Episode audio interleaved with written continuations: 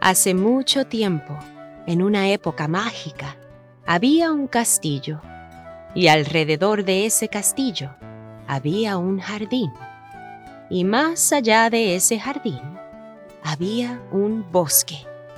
Y en ese bosque vivía un ruiseñor. Guadalupe Radio presenta Aprendiendo a Vivir. Cuentos infantiles, el podcast. Había una vez un reino en el fondo más azul del océano. Tengo que ver de lo que hablan los ancianos. La tierra suena tan mágica.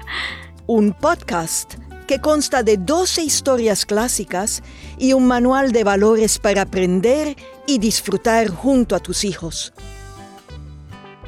En lo profundo del brezo, a lo largo de los secuoyas, junto al claro lecho del río, se sentó un día una hermosa pata en su nido. Queridos preciosos, salgan hoy, su madre los espera con amor.